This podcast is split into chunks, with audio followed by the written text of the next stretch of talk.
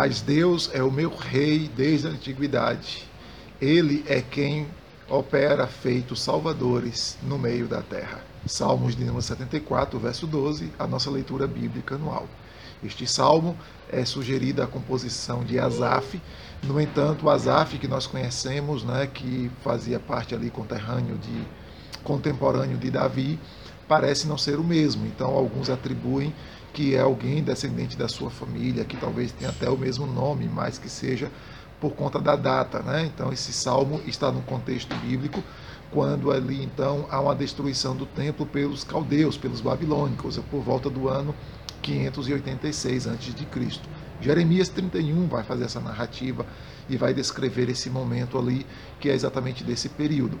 Então, a gente vai encontrar que neste salmo, não é? Mesmo assim, ainda tendo uma dificuldade de identificação quem seja o seu autor, não é? Ou atrelar a uma descendência de Asaf, mas o texto é bem claro e é uma expressão de cântico de louvor a Deus por umas circunstâncias difíceis que o povo vivia ali, não é? Inclusive até fora, né? E, e, e distante do que a gente tem costume de ver, que era o período de Davi. Então a gente vai encontrar aí do verso 1 ao verso 3 uma descrição da invasão do templo, aonde os ímpios, né, e aqui se refere aos caldeus, os babilônicos, eles entram no templo, eles destroem o templo, eles queimam o templo, eles estragam né, os utensílios que ali estavam no templo.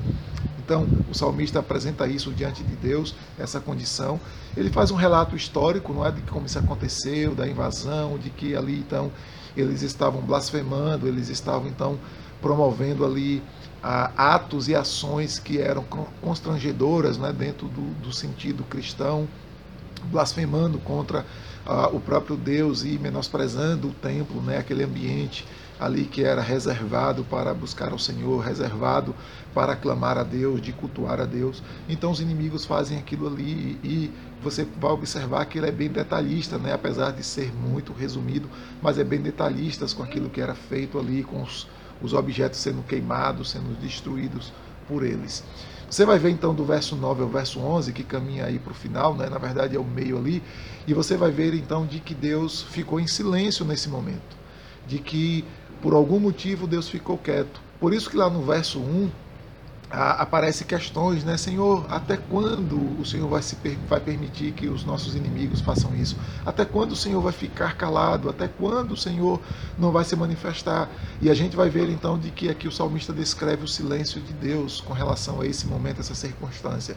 Nós não sabemos especificamente agora por quê, mas muito provavelmente o povo deve ter pecado, pecado e Deus então trouxe não é, um castigo sobre eles. Mas do verso 9 ao verso 11, a gente vai encontrar então que não há uma mensagem de consolo, de amparo para o povo.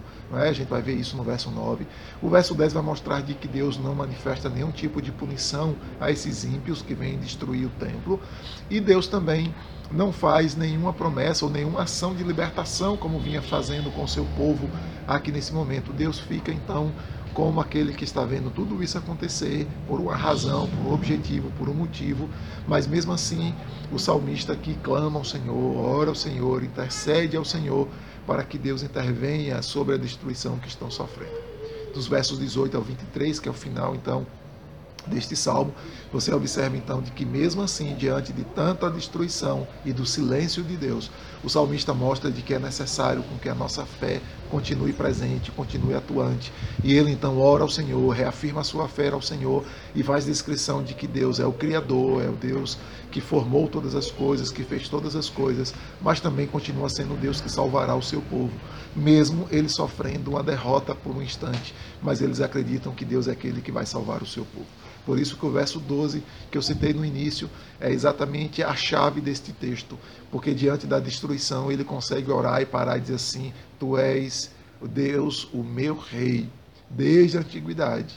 E é ele, é o Senhor quem faz feitos salvadores no meio da terra mesmo sofrendo uma destruição, mesmo tendo o momento de silêncio de Deus, eles estavam certos de que Deus certamente iria levantá-los, iria reerguê-los. O texto de Jeremias 31 vai dizer de que Deus não iria destruir Israel como todo, não é? não ia destruir todo o povo, mas Deus iria conservar os remanescentes, aqueles que de fato eram fiéis. Então veio um castigo sobre a nação, mas isso não isentou e não excluiu que Deus pudesse salvar o seu povo e libertá-los em tempo oportuno e momento oportuno. No entanto, aqui o salmista persiste na oração e declara sua fé, faz a sua confissão de fé e aguarda pelo Senhor. E nós precisamos aprender muito com isso em dias difíceis e em dias de luta. Me segue que te ensino no caminho e até o nosso próxima leitura bíblica no Ao Querendo Deus.